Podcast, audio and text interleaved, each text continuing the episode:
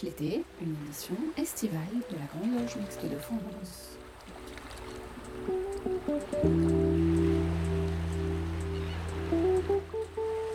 Bonjour à tous, bienvenue dans cette 54e édition de Pierre de Touche, l'émission hebdomadaire de la Grande Loge Mixte de France.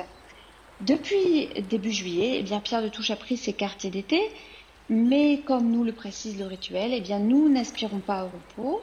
Alors l'équipe de Pierre de Touche vous accompagne tout l'été, alternant rediffusion de débats et émissions composées de chroniques, des chroniques nouvelles et des chroniques revisitées, le tout avec une playlist consacrée à l'été. Alors aujourd'hui, eh bien, nous vous proposons le dernier opus de la série sur Olympe de Gouges, mais au programme également une analyse des dernières élections régionales et départementales, la question des vaccins contre le Covid en Afrique, le témoignage d'un franc-maçon européen, mais aussi le portrait de Joséphine Baker, mais également le banquet de Platon et la constitutionnalisation de l'environnement. Vous écoutez Pierre de Touche l'été, nous sommes ensemble pour une heure.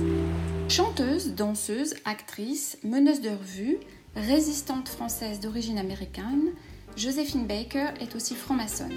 Marie-Josée Freling et Gaspard Hubert Lancicoco nous dressent son portrait. Joséphine Baker.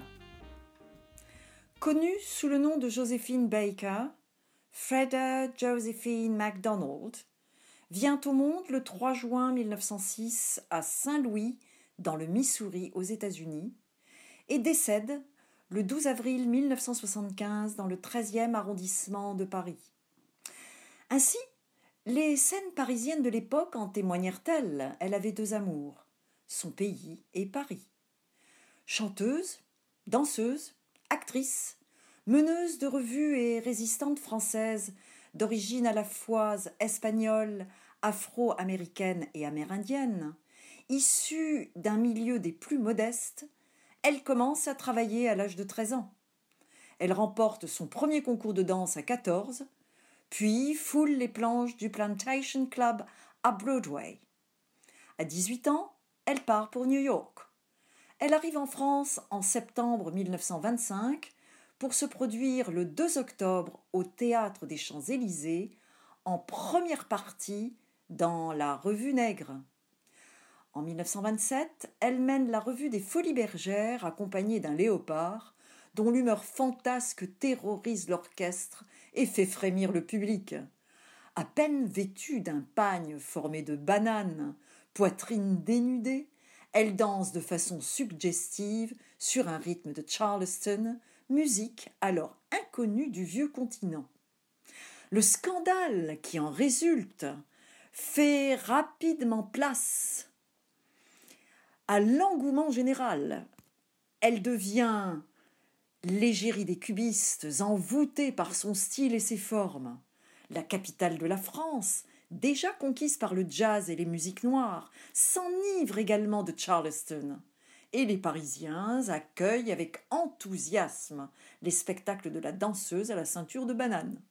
De quoi rendre jalouse la grande mistinguette. C'est en 1927 qu'elle se lance dans la chanson et remporte en 1930 un succès inoubliable au Casino de Paris, un guépard à ses côtés cette fois, avec la chanson J'ai deux amours, écrite par Vincent Scotto. Elle fait aussi un peu de cinéma et tient la vedette dans deux films, Zouzou et Princesse Tam Tam. Pendant la Seconde Guerre mondiale, elle jouera un rôle important dans la résistance à l'occupant nazi. Recrutée par le deuxième bureau, elle sera un agent français du contre-espionnage dans les soirées parisiennes pendant la drôle de guerre. Elle fera ensuite du renseignement au Maroc entre 1941 et 1944, où elle chantera d'ailleurs pour les soldats alliés britanniques et américains. Puis elle débarquera à Marseille en octobre 1944 en tant que sous-lieutenant dans les forces féminines auxiliaires de l'armée de l'air française. En 1946, elle sera décorée de la médaille de la Résistance en présence de la fille du général de Gaulle par le colonel de Boissoudy.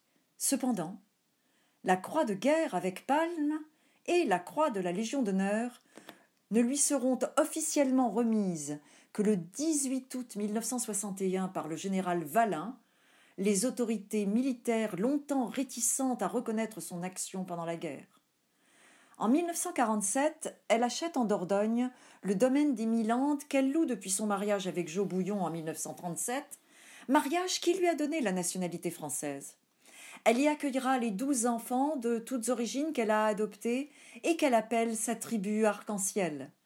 Dans le domaine du château dont elle veut faire un site d'attraction touristique, elle emploie un personnel nombreux et elle y engloutit toute sa fortune, mais multiplie les concerts pour poursuivre son œuvre. C'est en ces termes que l'écrivain Laurent Kupferman parle de Freda Josephine MacDonald dans un article intitulé Et si Josephine Baker entrait au Panthéon?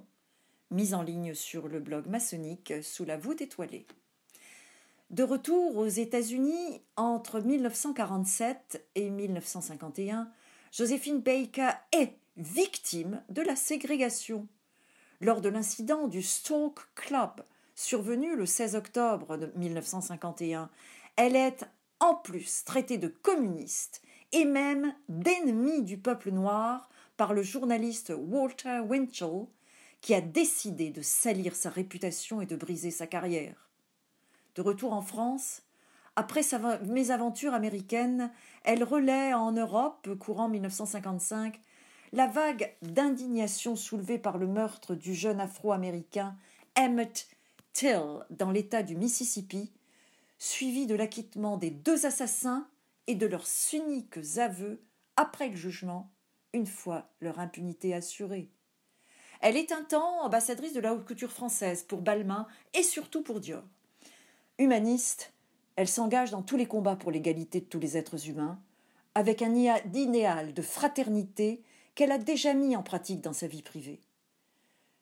Joséphine Baker est initiée le 6 mars 1960 au sein de la loge maçonnique La Nouvelle Jérusalem de la Grande Loge féminine de France. Mais les années 60 constituent pour elle une période des plus sombres. Divorce de Joe Bouillon, le poids toujours plus lourd des dettes, la course au cachet à Paris et en tournée, sans compter son combat pour l'égalité et la fraternité des peuples. En effet, elle utilise depuis des années sa grande popularité dans la lutte contre le racisme de tous bords et l'émancipation des Noirs, en particulier en soutenant le Civil Rights Movement de Martin Luther King. En 1963, elle retourne aux USA pour participer à la marche de Washington organisée par celui-ci, dans le but d'obtenir davantage d'emplois et de liberté pour les Noirs. Portant son uniforme de l'armée française et ses médailles de résistante, elle fera partie des officiels sur l'estrade. D'aucuns pensent qu'elle aurait inspiré le sublime discours du Pastor King, I Have a Dream, véritable hymne à la fraternité universelle propre à la quintessence maçonnique. N'avait-elle pas adopté douze enfants de toutes les races et de différentes confessions religieuses, prouvant au monde que la fraternité universelle peut se réaliser et conduire à la paix universelle? 1968. Annus horribilis le domaine des Milandes est vendu aux enchères. Ruinée, elle sera logée, grâce à la princesse de Monaco, à Roquebrune à partir de 1969.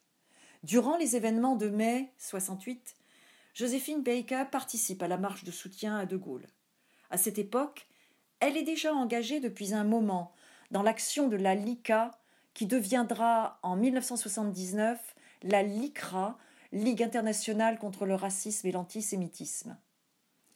Le 8 avril 1975, la salle de Bobino célèbre les 50 ans de carrière de Joséphine Baker, ses 50 ans d'amour avec son cher Paris.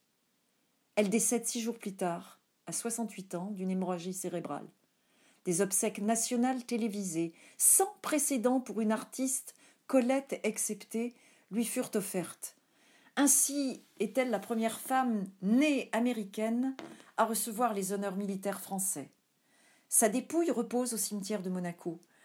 La Vénus d'ébène, qui figure parmi les grandes personnalités de la franc-maçonnerie, s'est intelligemment servie de son image d'artiste exotique, mais aussi a su se construire un personnage synonyme d'émancipation et de liberté, réfléchi et responsable, afin de servir la noble cause des droits civiques pour tous les opprimés. À présent, laissons le mot de la fin à Brahim Bouillon Beika, le septième enfant adopté par Joséphine. Ma mère, qui avait pour devise sourire à la vie, sourire à l'amour, toujours sourire, malgré les soucis, malgré les ennuis, sourire, sourire, sourire encore, sourire à la vie, voulait démontrer à sa façon que l'on peut élever des enfants de toutes origines et religions dans la fraternité universelle. C'était son idéal de fraternité. Persuadé que les enfants, en grandissant, pourraient s'entendre, être solidaires et avoir des relations de paix et de fraternité, ce qui n'est pas toujours le cas sur la planète. Nous nous voyons régulièrement. Nous sommes très souvent réunis en famille. Parfois il en manque un ou deux, parce qu'il y en a un qui vit en Argentine, un autre à New York. J'ai aussi une sœur à Venise, deux frères à Monaco, un du côté de Saint-Étienne, et nous sommes cinq en région parisienne.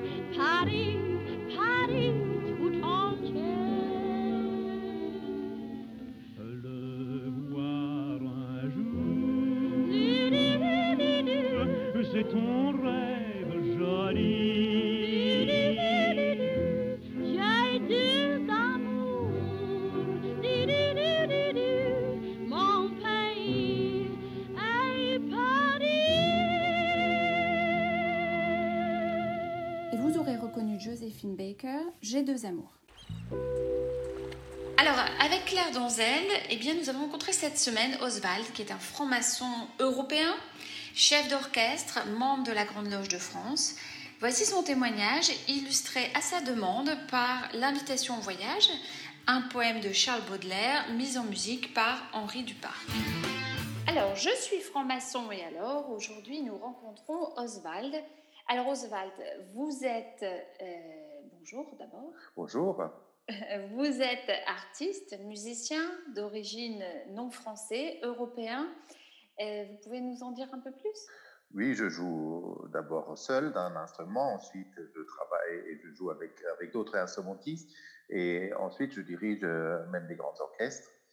Et le lien avec la franc-maçonnerie, elle, elle, elle, vient de, depuis un certain temps. Euh, c'était au début de, ma carrière que euh, euh, la franc-maçonnerie par les rencontres, bien sûr. et c'était aussi à l'occasion d'une introspection personnelle suite à une rupture familiale.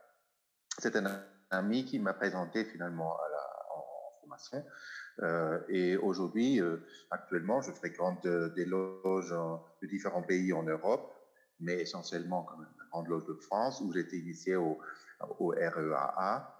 Et c'est mes déplacements professionnels et voyages qui m'amènent voilà, fréquenter des, des loges différentes. J'essaie d'être le plus assidu possible, donc euh, dans, la, dans la somme hein, de, mes, de, des détenus que je, peux, euh, que je peux assister. J'aime assez travailler en franc-maçonnerie dans des langues différentes aussi, avec des rituels différents. C'est un dialogue pour moi entre culture et spiritualité, mais c'est aussi pour moi, mais aussi pour les autres qui me convient bien et que j'essaie de partager ce dialogue.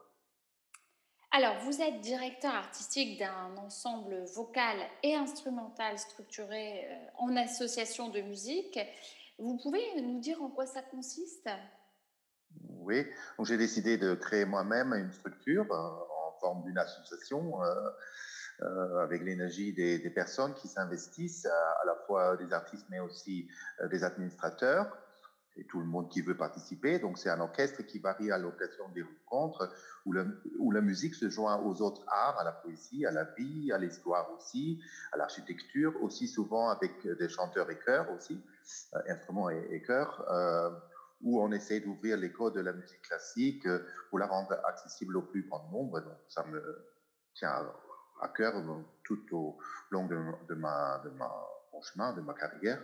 Nous, intervenons avec cet ensemble, ainsi dans les euh, établissements scolaires, les centres sociaux et d'autres. Et je peux dire que le, recrutement des artistes se fait assez naturellement, euh, presque facilement, euh, puisque ce qui nous lie, nous sommes nous nous reconnaissons en chercheurs d'un esprit qui permet de transmettre et partager le désir de faire de la musique pour pas c'est quelque chose seulement à nous, mais aussi à partager euh, au plus proche de la vie et des gens, puisque la vie des gens n'est pas toujours facile. Et alors, faites-vous un, un, lien entre musique et franc-maçonnerie?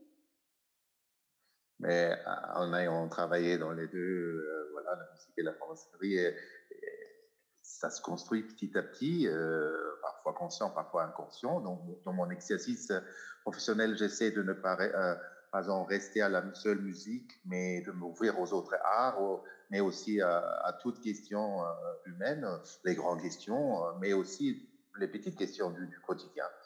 Certes, on peut euh, rechercher en quoi la flûte enchantée, par exemple, est une musique maçonnique, c'est souvent déjà évoqué dans les sujets, dans les, dans les planches, mais ce qui m'intéresse, c'est la rencontre euh, tout d'abord, euh, donc la rencontre de l'humain, les relations humaines, mais aussi la fragilité de la quête humaine, donc quelque chose qui est inachevé.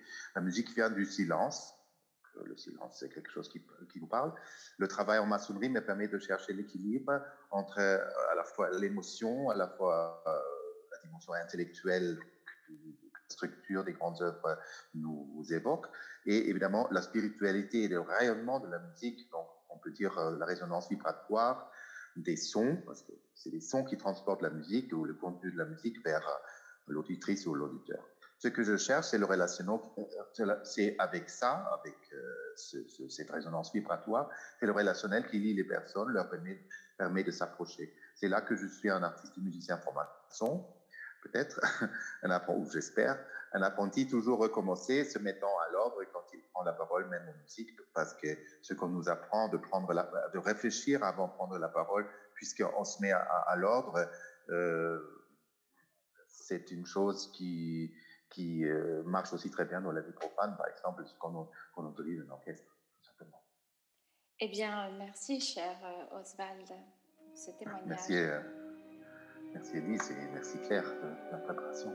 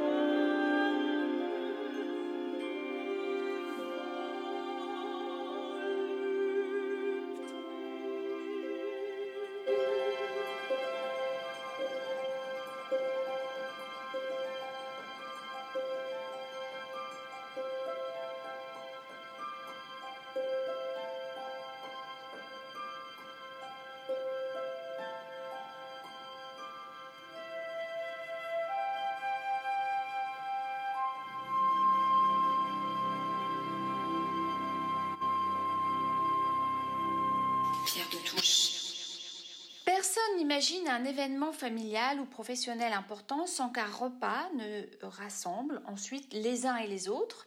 Depuis toujours, les plaisirs de la table ont rythmé notre vie sociale. marqueur de ce besoin irréfragable des humains à partager des nourritures qui ne sont assurément pas que terrestres. À travers leur pratique des agapes et autres banquets, les francs-maçons ont donné à ces rendez-vous un sens bien spécifique. Alain Vordonis nous propose de les découvrir au fil de deux chroniques intitulées À table, dont celle d'aujourd'hui évoque les traditions culinaires à travers l'histoire. Dans un boudoir, introduisez un cœur bien tendre. Sur canapé, laissez s'asseoir et se détendre. Versez une larme de Porto et puis mettez-vous au piano, jouez Chopin avec dédain. Si l'on parle aujourd'hui de gastronomie à grand renfort d'étoiles et de superlatifs en tout genre, la pratique culinaire remonte sous des formes diverses à la nuit des temps.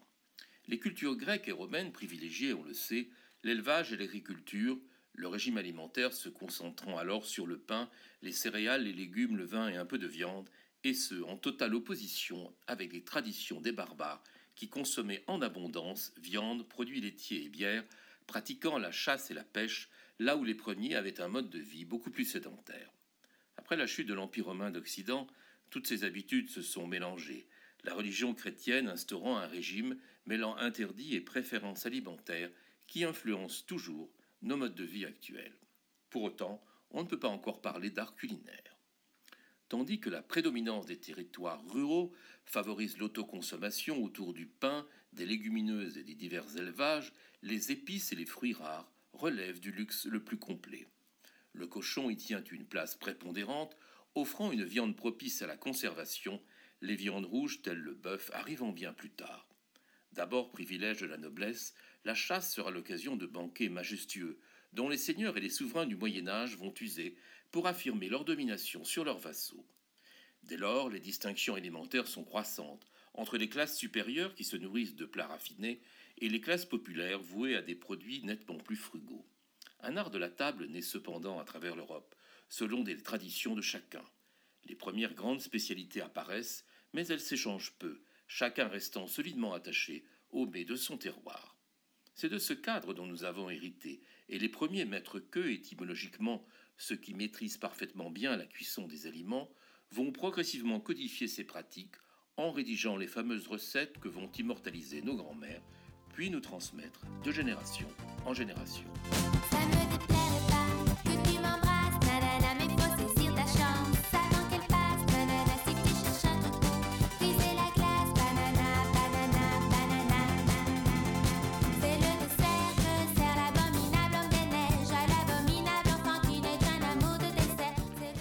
Francs-maçons éprouvent dès leur origine le besoin de se substanter à la mesure de la dureté de leur activité opérative, puis ils vont progressivement intégrer les repas dans les pratiques initiatiques en leur conférant une dimension aussi conviviale que symbolique.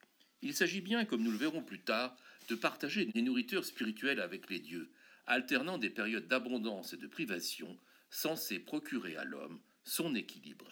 Mais c'est bien dans les tavernes anglaises que la franc-maçonnerie spéculative prend son élan dès 1717 à Londres, dans les célèbres établissements tels que l'Oie et le Grill, le Gobelet et les Raisins, ou encore le Pommier. C'est d'ailleurs dans ces lieux improbables que va naître la première grande loge d'Angleterre, le grand maître se tenant au bout d'une table en fer à cheval, dans un fauteuil haut, tandis que l'on portait des santés à répétition dans un tumulte indescriptible. Cheesecake. Oh, cheesecake, munching on the cheesecake, munching on the cheesecake. Cheesecake. Cheesecake, munching on the cheesecake, munching on the cheesecake. Cheesecake. Cheesecake, gobble, gobble, cheesecake, gobble, gobble, cheesecake. Mais cela s'apparentait encore à l'époque à des réunions bachiques dont l'image est toujours présente dans l'esprit de certains profanes qui ne manquent pas de s'interroger sur le réel contenu de nos agapes. Parallèlement, les loges vont s'en remettre bientôt à de fins cuisiniers qui vont y déployer un véritable art culinaire en élevant les banquets à un niveau tel que nous le connaissons aujourd'hui. Mais quel rapport peut-on cependant établir entre cuisine et franc-maçonnerie? My girl, crazy cheesecake all time. So I bring cheesecake and she me mighty fine. Da da da da da cheesecake, on the cheesecake, on the cheesecake. Évoquant le talent d'un cuisinier, il nous faut d'abord faire référence à la maîtrise complète des techniques, comme des produits qui nécessitent l'un comme l'autre un patient apprentissage. Les chefs, anciens compagnons du devoir pour certains, en témoignent d'ailleurs. Le commis de cuisine apprend en silence à préparer les légumes, les bouillons ainsi que l'art du feu. Passé compagnon, il accédera peu à peu à des nouvelles responsabilités au sein de la brigade, avant de recevoir son tablier de maître et de devenir peut-être un jour meilleur ouvrier de France. Il pourra alors déployer son inventivité pour créer de nouveaux plats, mais sans jamais oublier néanmoins les piliers de l'art culinaire par lesquels il s'est formé. Il entretiendra également avec ses convives un lien de partage qui dépassera le strict cadre commercial. Il brillera de ses fières étoiles apposées parfois sur sa façade et qui ne manquent pas de nous rappeler les cinq pointes du pentagramme. Elles font référence aux cinq sens de l'art culinaire, le goût, sens primordial, l'odorat mêlant les arômes des plats mais aussi des vins, la vue par l'ordonnancement même de ceux-ci, l'ouïe tel celui du craquant d'un feuilleté sous la pointe du couteau, le toucher enfin procuré par notre bouche qui nous fait apprécier la tendresse d'un plat ou sa divine subtilité. La cuisine devient dès lors une subtile alchimie au même titre que celle qui nous occupe lors de nos travaux en loge, et rassembler ce qui était pas pour offrir à partir d'ingrédients dispersés un mets exquis relève assurément de la même démarche. On parlera d'ailleurs de piano pour qualifier le fourneau du maître cuisinier, comme s'il s'agissait pour lui de faire des gammes et de susciter par son savoir-faire une forme d'harmonie culinaire. Bref, l'apprenti cuisinier comme l'apprenti franc-maçon découvre progressivement les règles de base de leur art en s'engageant sur ce qui sera leur propre chemin avec amour et passion. Nous verrons dans une seconde chronique comment la démarche maçonnique a donné aux divers travaux de table une dimension hautement spirituelle.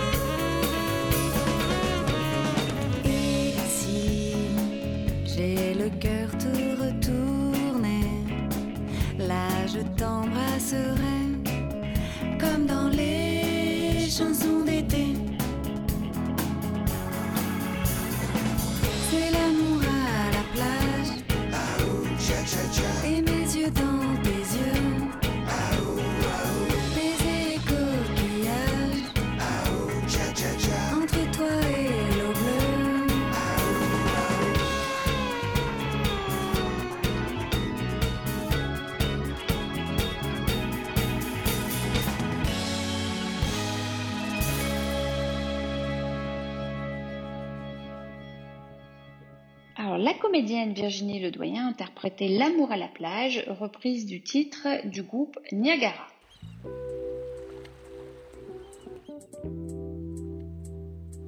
Place maintenant au dernier opus de la série Psychophilo de Michel Baron, consacré à la révolutionnaire et humaniste Olympe de Gouges. Les précédents épisodes sont disponibles en podcast.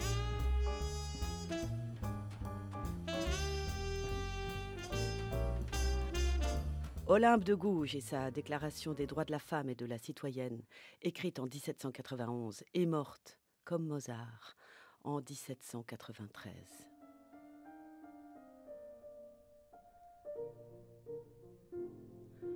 Homme, es-tu capable d'être juste?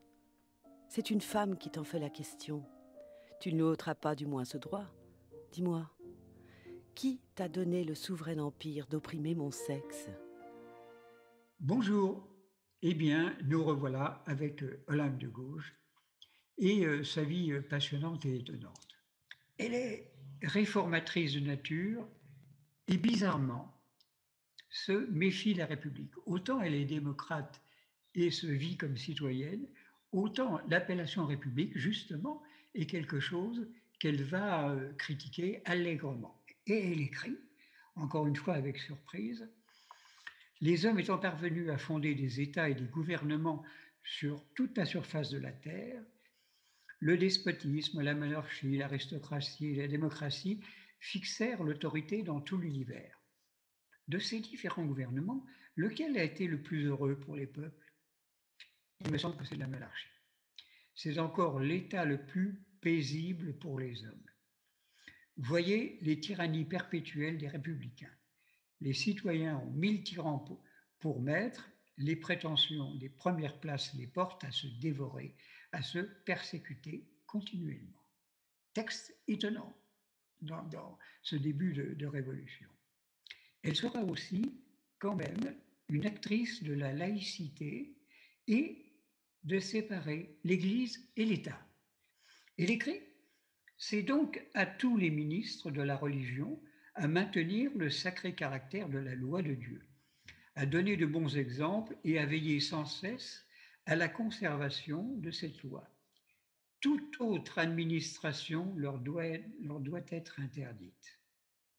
C'est-à-dire, là, dans ces quelques lignes, il y a la volonté de séparation de l'Église et de l'État.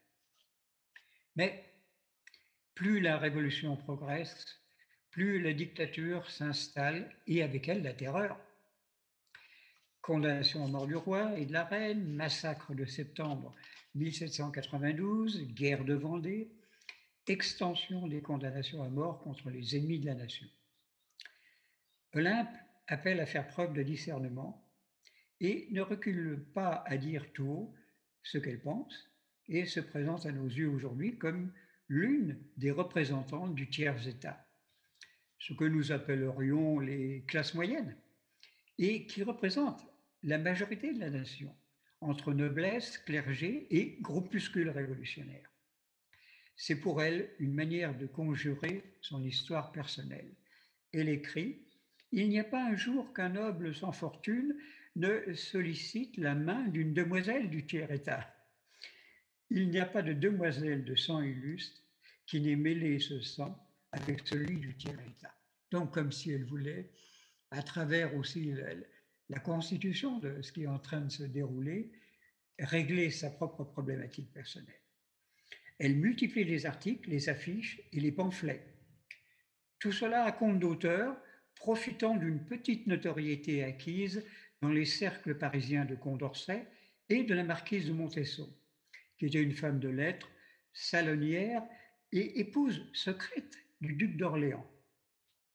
Robespierre est furieux de cette critique et de la terreur et de la politique jacobine et est arrêté le 20 juillet 1793.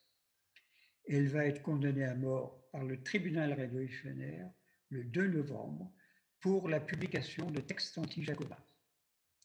Elle sera exécutée le lendemain, reniée par son propre fils au moment de son procès, sans doute par peur elle étendra une symbolique maternelle quand, montant à l'échafaud, elle dira Enfant de la patrie, vous vengerez ma mort.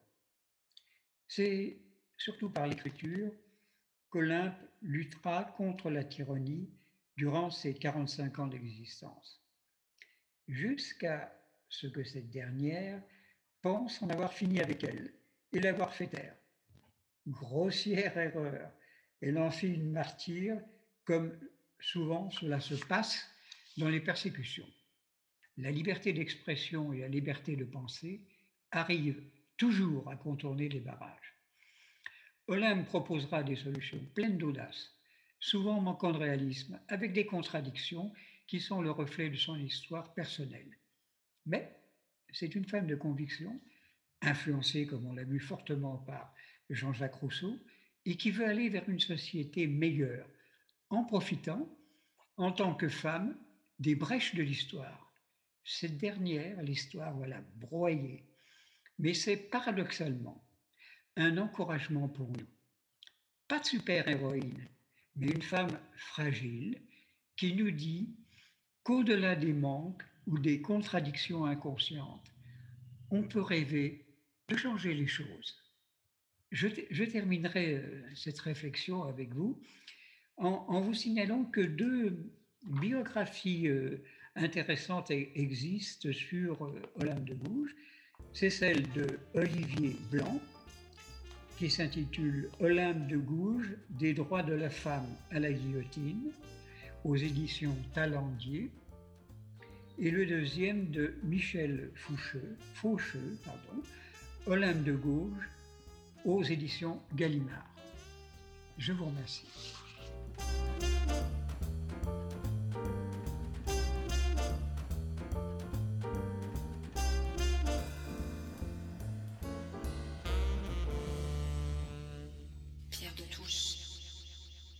À la suite des élections de juin dernier, eh bien, Pierre Yana nous propose cet été une série consacrée à l'analyse du vote des Français.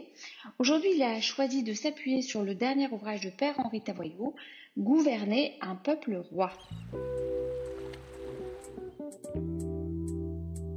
Pierre-Henri Tavoyot, Comment gouverner un peuple roi, chez Odile Jacob en 2021.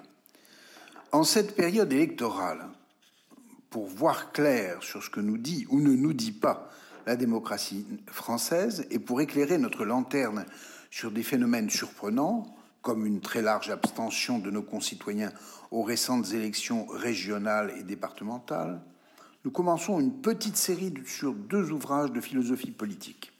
L'un d'Adrien Louis, paru aux presses universitaires de France avec le titre éclairant Les meilleurs n'auront pas le pouvoir, sera étudié la semaine prochaine. L'autre, de Pierre-Henri Tavoyot, paru chez Odile Jacob en 2021 également, a ce titre mystérieux Comment gouverner un peuple roi. C'est un traité nouveau d'art politique, nous dit-il, que l'on peut certes emporter sur la plage, mais avec un crayon pour en souligner les traits saillants. Tavoyot effectue ici un travail indispensable qui nous permet, me semble-t-il, de voir très clair, là où la situation actuelle semble au contraire semer le trouble et la perplexité. Qu'on ne s'attende pas à de grandes découvertes prophétiques sur les démocraties modernes. Tavoyot simplement met de l'ordre dans nos pensées, et déjà, rien que pour cela, il faut lui en être reconnaissant. Avant de commencer, nous savions tous que la démocratie, c'est l'art de vivre ensemble sans s'entretuer, en pratiquant donc le dissensus et non le consensus qui est l'arme des dictatures. Le paradoxe bien connu qui consiste à rassembler ce qui est épars, c'est-à-dire à tenir ensemble des opinions divergentes, trouve ici toute sa place. À cela, Tavoyot ajoute un objet évident mais oublié, l'obligation d'obéissance, règle fondamentale des démocraties. L'ouvrage s'ouvre donc sur plusieurs définitions. La première, celle du peuple roi, héritier pluriel, bien sûr, du monarque de l'Ancien Régime. Elle est essentielle. Il y a, dit-il, trois visages du peuple pour répondre à la question qui est le peuple? Le peuple société, d'une part, une somme d'individus qui veulent vivre ensemble, le peuple État, ensuite, qui exprime une volonté de vie commune et dont le communisme, entre autres, fut l'une des formes avancées, et enfin le peuple opinion, dont l'espace public est le domaine, et qui souvent fait médiation entre les deux autres visages. Une quatrième forme de peuple apparaît ici, le peuple méthode, dont Avoyot fait le modèle de la démocratie. La nécessité de plusieurs règles permet le fonctionnement de ce dernier peuple. Des élections équitables, une délibération ouverte, des décisions nettes et une reddition des comptes, ce qui n'est pas le cas en Iran, en Chine ou en Russie par exemple. On peut dire aujourd'hui cependant que plusieurs traits dysfonctionnent en France, et pas qu'en France. Des élections très nombreuses, y compris des élections sur des élections et d'autres élections, je pense aux primaires, une tétanie de l'État et des décisions rendues difficiles ou sans cesse contestées, comme les quinquennats de Sarkozy, Hollande ou même Macron, nous en ont fait la, preuve manifeste. Enfin, une cinquième forme existe également, selon Tavoyot, celle du peuple récit, qui fabrique le roman national, qu'il s'appuie sur la Constitution, comme aux États-Unis, sur l'alliance de la résistance, comme en France, ce peuple dit ce qu'il est. Dans une deuxième étape, Tavoyot définit le pouvoir, autre volet de la démocratie, qui est frappé de nos jours de trois mots. Une crise de représentation, une impuissance publique et un déficit de sens. Trois perspectives s'offrent ici alors à la démocratie. La démocratie radicale, la démocratie illibérale et la théodémocratie. La première, radicale par la démocratie directe, fait courir le risque d'asservir la majorité du peuple à une minorité, en sacrifiant la liberté sur l'autel, par exemple, de l'égalité. Prenons ici simplement le cas de la terreur dans la France révolutionnaire. La deuxième, la démocratie libérale, révèle un pouvoir, Kratos, un pouvoir incarné par un chef. Orban, en Hongrie, est un exemple clair du sacrifice de la liberté. La théodémocratie, elle, proclame que l'autorité est extérieure, au peuple, qu'elle vient de Dieu. Le régime islamique iranien en est une parfaite illustration. C'est un régime qui, entre autres, conteste par exemple la raison scientifique. À dire vrai ici, Tavoyot considère la démocratie libérale comme l'horizon indépassable de notre temps, donnant raison à distance au philosophe américain Francis Fukuyama. Quelles peuvent être les nouvelles règles de l'art politique demande alors Tavoyot en cinq questions. Première question, comment gagner les élections? L'enjeu ici est de se choisir un chef dont l'autorité soit incontestable. Nous savons à quel point en France, aujourd'hui, cette question est d'actualité. Dans un système démocratique, l'élection permet non de donner le pouvoir au peuple, mais permet au peuple de prêter le pouvoir avec les meilleures garanties possibles. L'absence de certitude à ce propos peut être une source de retrait ou de déception. Les démocraties ont besoin d'un prince vertueux, héroïque et plein d'autres qualités, donc par définition toujours décevant. Deuxième question, quelles sont les qualités pour gagner? Outre celles énoncées ci-dessus, il faut un parti, un programme et de la chance, c'est-à-dire des moyens pour vaincre. Troisième question, réussir une délibération. Elle doit être claire, tranchée. Toutefois, l'ouverture de la, délibération à l'espace public ouvre la porte à la critique médiatique, qui devient un métapouvoir fait pour dénoncer les puissants, avec les risques, bien entendu, que cela fait courir à la démocratie. Quatrième question, comment prendre les bonnes décisions Avec résolution et application, et surtout en associant la décision à un comment faire toujours délicat. Ici, Tavoyot renvoie à l'exemple de Raymond Aron qui euh, préconisait le rapatriement des Français d'Algérie sans pour autant euh, dire comment il fallait faire, et il en a rendu hommage à De Gaulle qui, lui, a su comment faire. On peut même prendre de mauvaises décisions pour éviter le pire. La vraie difficulté étant ici que les démocraties libérales sont souvent indécises. L'enjeu est de protéger le pouvoir de décider, car derrière l'autorité se trouve la nécessité de l'obéissance, corollaire indispensable de la démocratie. Cinquième question, comment bien rendre des comptes? Et de cela, on n'en parle pas assez souvent. C'est le point important de l'ouvrage de Tavoyot sur lequel l'interrogation reste ouverte. Certes, il faut rendre des comptes au peuple qui parfois se désintéresse de la démocratie car il n'y trouve pas son compte. Or, dit Tavoyot, la démocratie n'est pas une somme de petits intérêts parcellaires, c'est un grand projet qui surtout porte à faire de chaque citoyen un adulte et à le rester tout au long de sa vie. Voilà donc un ouvrage très éclairant sur la crise que traversent aujourd'hui les démocraties. Bon dimanche.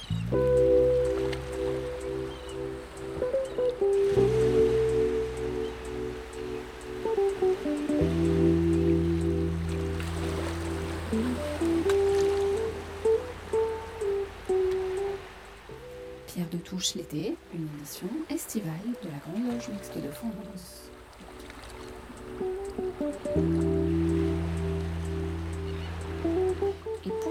Internationale, Christiane Vienne a choisi d'évoquer les vaccins en Afrique et le Covid-19.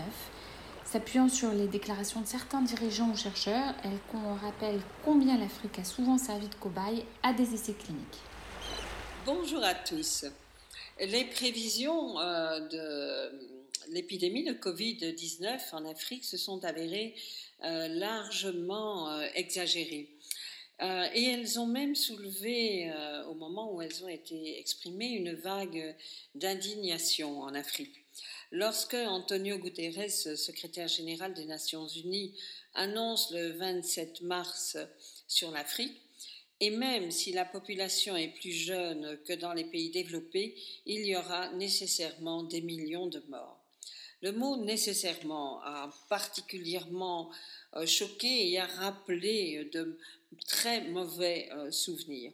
De la même manière, lorsque Melinda Gates euh, prévoit à la mi-avril des cadavres dans les rues, elle s'attire une réaction du Conseil des évêques africains qui lui demande de ne pas être une propagandiste de la mort et euh, qui rejette toute forme de commentaires déprimants et horribles sur l'Afrique. Euh, ces réactions euh, se sont exprimées dans un cadre, je dirais, où la défiance envers l'Occident et en matière de vaccins, de recherche est d'un niveau très élevé. Connaissez-vous l'expression, bien, enfin bien sûr vous la connaissez, euh, chat échaudé craint l'eau froide. Mais que veut-elle dire? Euh, Moncrief, dans ses lettres philosophiques sur les chats, commente le proverbe. Il dit Un chat ne peut être dupé qu'une fois dans sa vie. Il est armé de défiance, non seulement contre ce qui l'a trompé, mais même contre tout ce qui fait naître en lui l'idée de la tromperie. L'eau chaude l'aura outragé, c'en est assez, il craindra même la froide et n'aura jamais que très peu de commerce avec elle. Eh bien, ce proverbe s'applique totalement, euh, presque parfaitement à la situation en Afrique, parce que la défiance envers euh, les commentaires, euh, envers les essais cliniques ont une base réelle. L'art collective n'a pas oublié les expériences de stérilisation forcée en Namibie au XIXe siècle, durant la colonisation allemande. Elle n'a pas oublié les programmes de guerre bactériologique contre les populations noires pendant le régime de l'apartheid. Elle n'a pas oublié euh, non plus les expériences menées euh, et relatées dans le très beau roman de John Le Carré, La Constance du jardinier, le scandale du Trouvant, les essais sauvages euh, menés avec cet antibiotique qui ont euh, provoqué des lésions au cerveau, de la surdité et des paralysies. Mais les expériences les plus traumatisantes restées dans la mémoire collective sont celles menées de 1980 à 1993 dans le projet COAST euh, par le docteur Walter Basson en Afrique du Sud. Ce médecin, euh, ce cardiologue vit toujours et il s'est vanté à la télévision en 2002 d'avoir pratiqué des cas d'empoisonnement légitimes, c'est-à-dire que des expériences massives ont été euh, produites en matière de guerre bactériologique et, ont fait de très nombreuses victimes. Il aurait ainsi œuvré dans les années 1980 euh, à la production massive de Mandrax, une drogue sédative à base de Valium déversée dans les townships pour écraser la révolte. Et donc toutes ces expériences, y compris euh, la, question du, du, sida qui a longtemps été perçue comme une maladie de blanc destinée à tuer des noirs, ont contribué à créer une, une sorte de méfiance profonde, à laquelle est venue s'ajouter sans doute dans le cadre de la Covid-19 la réflexion menée par des chercheurs français euh, disant que l'on pourrait expérimenter les vaccins en Afrique. Euh, tout cela a créé et continue de créer un climat qui est un climat de forte méfiance et d'angoisse. Et malgré cela, force est de constater que les prévisions euh, ne se sont pas fort heureusement réalisées et que l'Afrique est sans doute le continent qui résiste le mieux à la Covid. Et nous analyserons lors d'une prochaine rubrique les raisons pour lesquelles il en est ainsi. Mais l'on ne peut honnêtement que s'en réjouir. Belle journée à tous et à bientôt. Quem mostrava esse caminho longe, quem mostrava esse caminho longe, esse caminho passou também.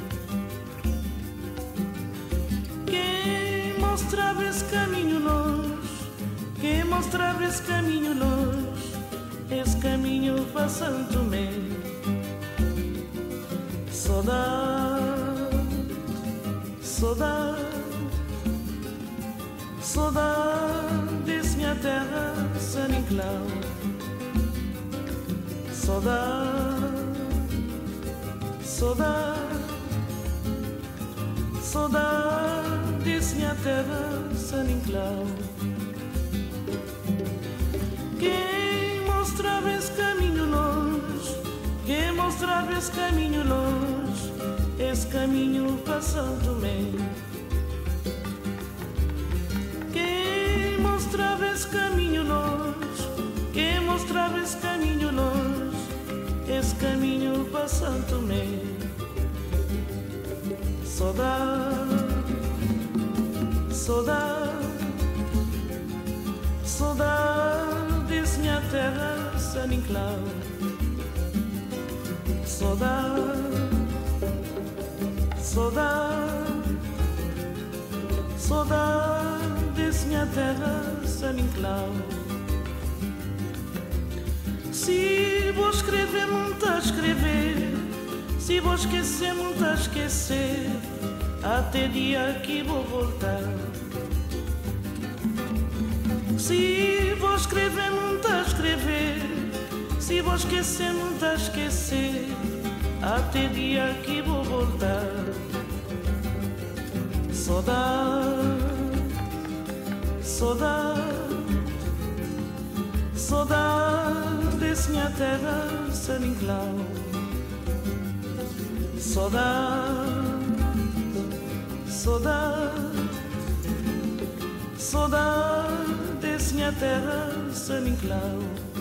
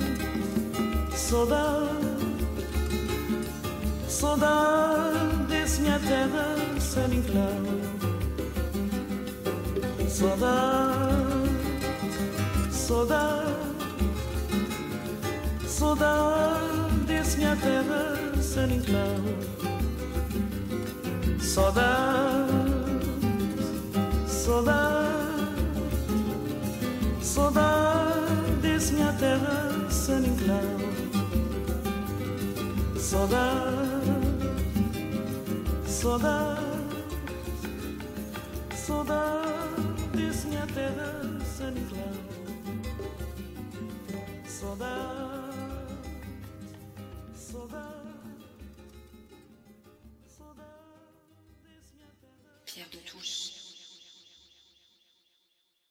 Pour illustrer cette chronique sur les vaccins en Afrique, Sodade, une chanson écrite et interprétée par Césaria Evora, célèbre chanteuse du Cap-Vert. Le président de la République a annoncé sa volonté d'organiser un référendum pour constitutionnaliser la protection de l'environnement. C'est le thème de la chronique La République vue par Maltupois cette semaine. Lundi 14 décembre, le président de la République a annoncé qu'il désirait soumettre au peuple, par la voie du référendum, un projet de révision constitutionnelle afin d'insérer à l'article 1 de la Constitution la protection de l'environnement. Cette décision fait suite aux réclamations de la Convention citoyenne pour le climat, qui avait indiqué au président sa volonté de mesures fortes. Cette annonce mérite quelques réflexions, d'abord sur la forme, puis sur le fond. Sur la forme, ces annonces ne manquent pas d'interroger. La tenue d'une convention citoyenne, dont les membres sont tirés au sort, porte en elle-même tout d'abord un paradoxe important. En effet, une telle convention fait directement suite aux revendications des Gilets jaunes en faveur d'une plus grande participation des citoyens à l'élaboration des politiques publiques, Gilets jaunes qui manifestaient à l'origine contre l'augmentation des taxes sur l'essence, contre en somme une fiscalité verte. Ensuite, l'esprit de cette convention est en lui-même contraire à l'esprit des institutions républicaines. À quoi bon élire des représentants de la nation si ceux-ci sont contournés à la première expression française de l'aspiration mondiale au populisme? Quelle légitimité pour les parlementaires quand le tirage au sort suffit à élaborer des politiques publiques? Il semblerait qu'on ait oublié que la souveraineté nationale appartient au peuple et que l'expression de cette souveraineté se trouve précisément dans l'élection de ceux qui votent la loi, expression de la volonté générale. Sur le fond, d'aucuns estiment, à l'instar du professeur Dominique Rousseau, qu'une telle révision constitutionnelle serait inutile. À l'appui de son propos, ce professeur cite une décision du Conseil constitutionnel faisant prévaloir la protection de l'environnement sur la liberté du commerce et de l'industrie et sur le droit de propriété. Au fond, le Conseil constitutionnel aurait, selon lui, déjà effectué le travail annoncé par le président de la République. Il apparaît cependant que quatre séries d'objections peuvent y être formulées. Premièrement, aussi proactif le Conseil constitutionnel soit-il, il demeure une institution dont le pouvoir normatif est, en tout cas en principe, inexistant. Son rôle est de contrôler la constitutionnalité des lois, non de créer des normes constitutionnelles. Deuxièmement, lorsqu'il s'arroge ce pouvoir, notamment par le biais des objectifs à valeur constitutionnelle ou des principes de valeur constitutionnelle, le principe de séparation des pouvoirs le conduit à immédiatement en délimiter la portée, parfois de façon si précise qu'il devient difficilement imaginable d'en envisager l'application dans une situation autre que celle ayant donné naissance à la décision de principe. Troisièmement, à l'inverse d'une disposition textuelle de la Constitution, une création prétorienne n'est par principe jamais immuable. Ce que le juge a créé, ce même juge peut le défaire, et le Conseil constitutionnel ne sera pas toujours dirigé par l'ancien président de la conférence de Paris sur le climat. Ce souci est d'ailleurs celui connu périodiquement par tous les pays disposant d'une véritable Cour suprême, comme en témoigne la lutte qui s'est déroulée pour la nomination de juges conservateurs à la Cour suprême américaine avant la passation de pouvoir entre Donald Trump et Joe Biden, mettant par exemple aujourd'hui en danger l'autorisation de l'avortement. Donner l'onction démocratique de la loi constitutionnelle à une création prétorienne permettrait ainsi de la pérenniser. Quatrièmement, enfin, et c'est certainement le plus important, Inscrire la protection de l'environnement dans la Constitution serait enfin l'occasion d'en faire une donnée non négociable, plutôt qu'une politique publique à part entière. Une politique publique est par nature soumise aux aléas des arbitrages, notamment budgétaires. Par ailleurs, les échecs des écologistes français démontrent bien qu'une politique fondée uniquement sur la protection de l'environnement est, vouée à l'échec. Alors que dans les pays où les écologistes sont un parti de gouvernement, l'approche de la protection de l'environnement est tout autre. L'écologie n'y est pas une politique publique parmi d'autres, mais un filtre d'appréciation de toutes les décisions publiques au stade de leur élaboration. La protection de l'environnement rejoint ainsi d'autres impératifs qui, eux, existent en droit français dans l'appréciation de l'opportunité d'une politique publique, comme par exemple l'équilibre budgétaire. Typiquement, aujourd'hui, les études d'impact ont tendance à être relativement bâclées. Leurs rédacteurs anticipant sur les rapports annuels de performance en se contentant d'y insérer des indicateurs d'impact socio-économique. La protection de l'environnement sortirait ainsi renforcée d'une révision constitutionnelle qui en ferait un véritable impératif dès l'élaboration des politiques publiques, au même titre que les autres indicateurs utilisés, puisqu'elle ne serait plus une politique publique ponctuelle, souvent contredite par d'autres décisions. Outre ces considérations sur l'opportunité d'une révision constitutionnelle, le débat qui naîtrait de la soumission au référendum de son projet permettrait lui-même de clarifier ce que la population et les pouvoirs publics attendent d'une politique de l'environnement. Car aujourd'hui, force est de constater que cette politique est parmi celles les plus touchées par le conspirationnisme, les théories fumeuses et les idées préconçues, rendant difficilement décelable une véritable feuille de route. Par exemple, pour satisfaire les revendications d'écologistes n'en portant que le nom, l'État français a annoncé la fermeture de centrales nucléaires, alors même que le nucléaire est ce qui permet à la France d'être parmi les meilleurs élèves en matière d'émissions de CO2. Il faut dire que l'exemple allemand était tout à fait encourageant. Pour compenser les pertes liées à la fermeture de leurs centrales, les Allemands ont été contraints de rouvrir les centrales charbon et même d'en construire une nouvelle, mise en service en mai dernier. Un petit pas pour les écologistes, un grand pas en arrière pour l'écologie. Pour résumer, espérons que le processus de révision constitutionnelle aille jusqu'à son terme. Cependant, la Constitution est ainsi faite que ces procédures de révision sont relativement longues et lourdes, ce qui est heureux, un texte facilement réformable étant dépourvu de toute sacralité. Avec un an et demi de mandat présidentiel restant et les turbulences sanitaires passées et certainement à venir, avec un calendrier parlementaire déjà bien encombré, il semble malheureusement difficile d'envisager une telle révision avant 2022. Pour terminer cette émission, nouveau coup de cœur littéraire de Françoise Lacaux. Elle a lu avec un certain plaisir Le banquet de Platon, adapté par le philosophe Raphaël Enthoven, et la dessinatrice Coco, dessinatrice rescapée des attentats de Charlie Hebdo. Merci à Gilles Solière qui prête sa voix à cette chronique.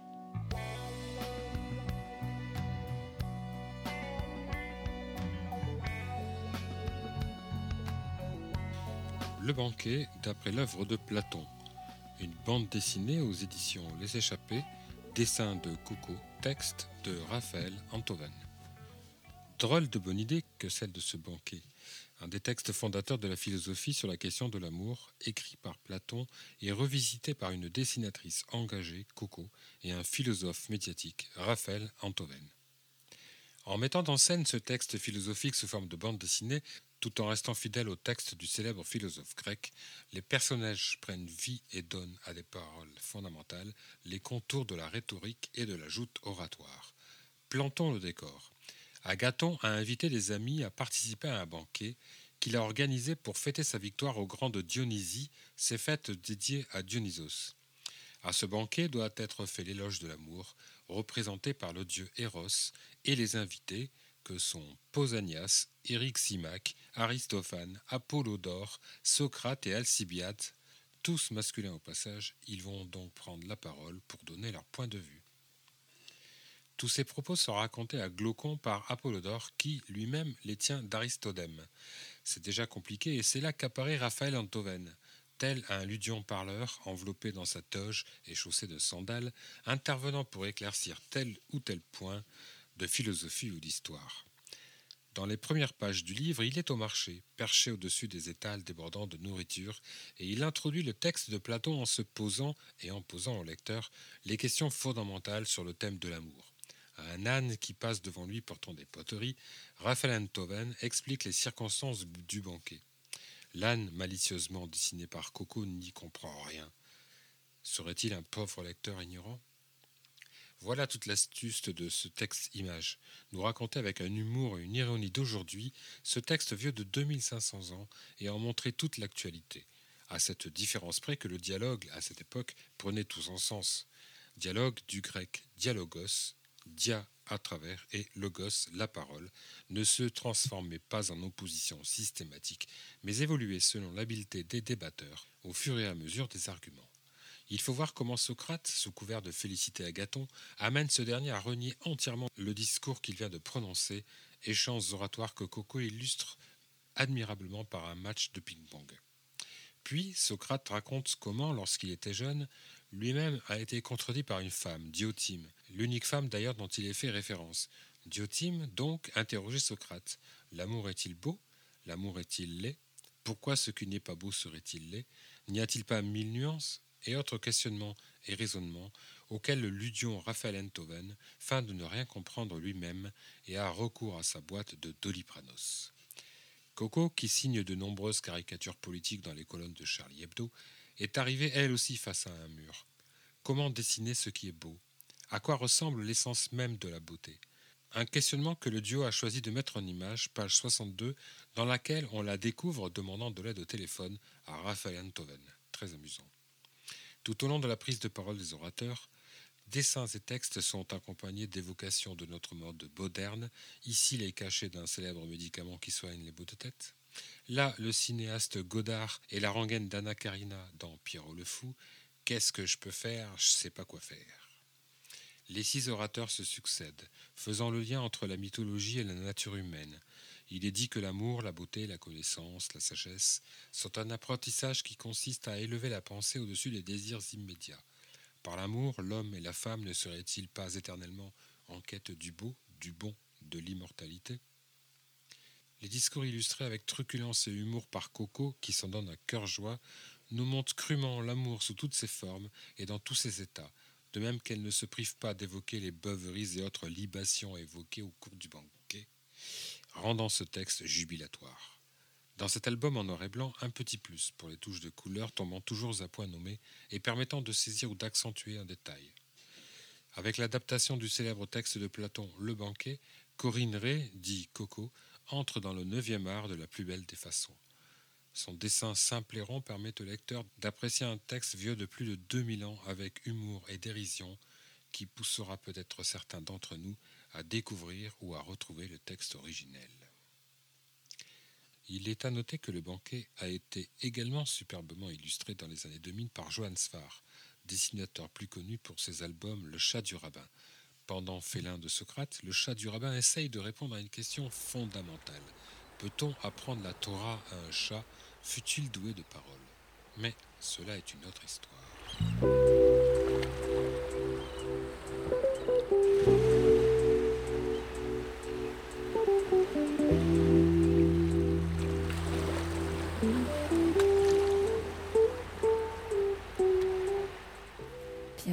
L'été, une émission estivale de la Grande Loge Mixte de France.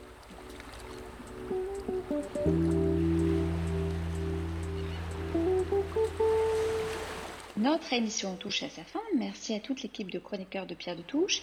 Merci à Gilles Solière qui réalise et produit cette émission pour Radio Delta. N'hésitez pas à nous rejoindre sur les réseaux sociaux, Twitter, Facebook, Instagram et YouTube. Nous nous quittons avec Looking for the Summer, une chanson de Chris Rea.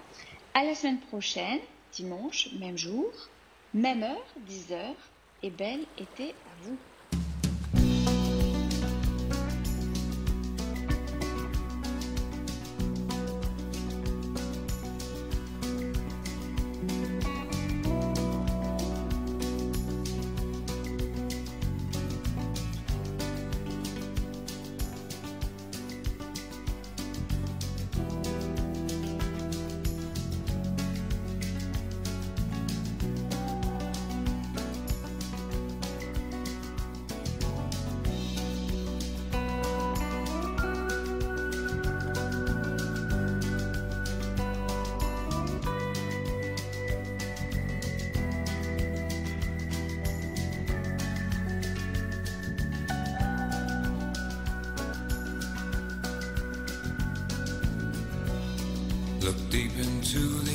April face. A change has clearly taken place.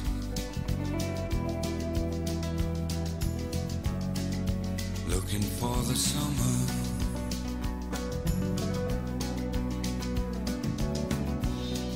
The eyes take on a certain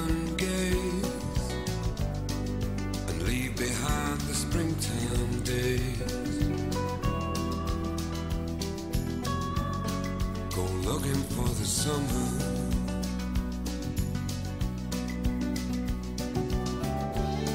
This ain't no game of kiss and tell. The implications, how you knew so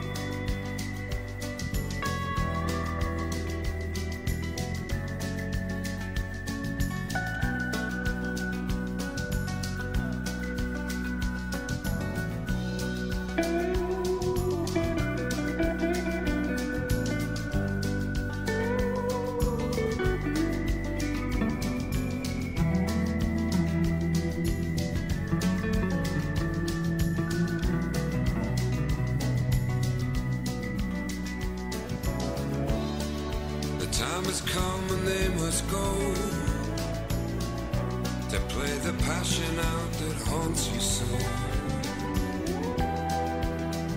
Mm, looking for the summer.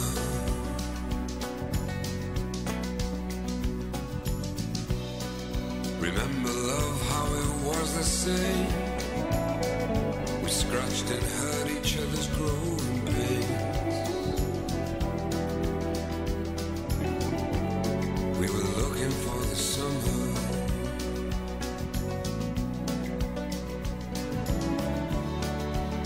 Still stand this very day with a burning wish to fly away.